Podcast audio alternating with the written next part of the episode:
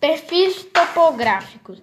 Os perfis topográficos são representações gráficas realizadas com base em um corte vertical no relevo. São utilizados para identificar as principais características do relevo, isto é, a altitude, o grau de declividade, a extensão da rede de drenagem, etc. Observe no perfil, perfil ao lado 1 a variação de altitude identificada entre o ponto A e B.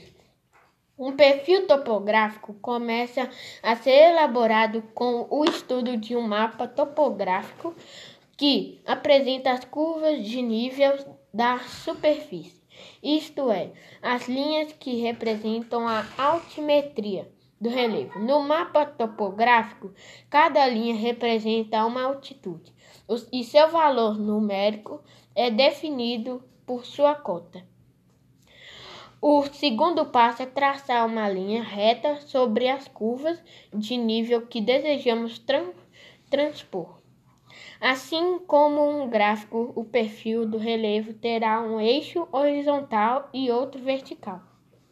A linha que traçamos será representada pelo eixo horizontal do gráfico e as diferentes altitudes serão transpostas no eixo vertical, conforme mostra a representação do lado 2.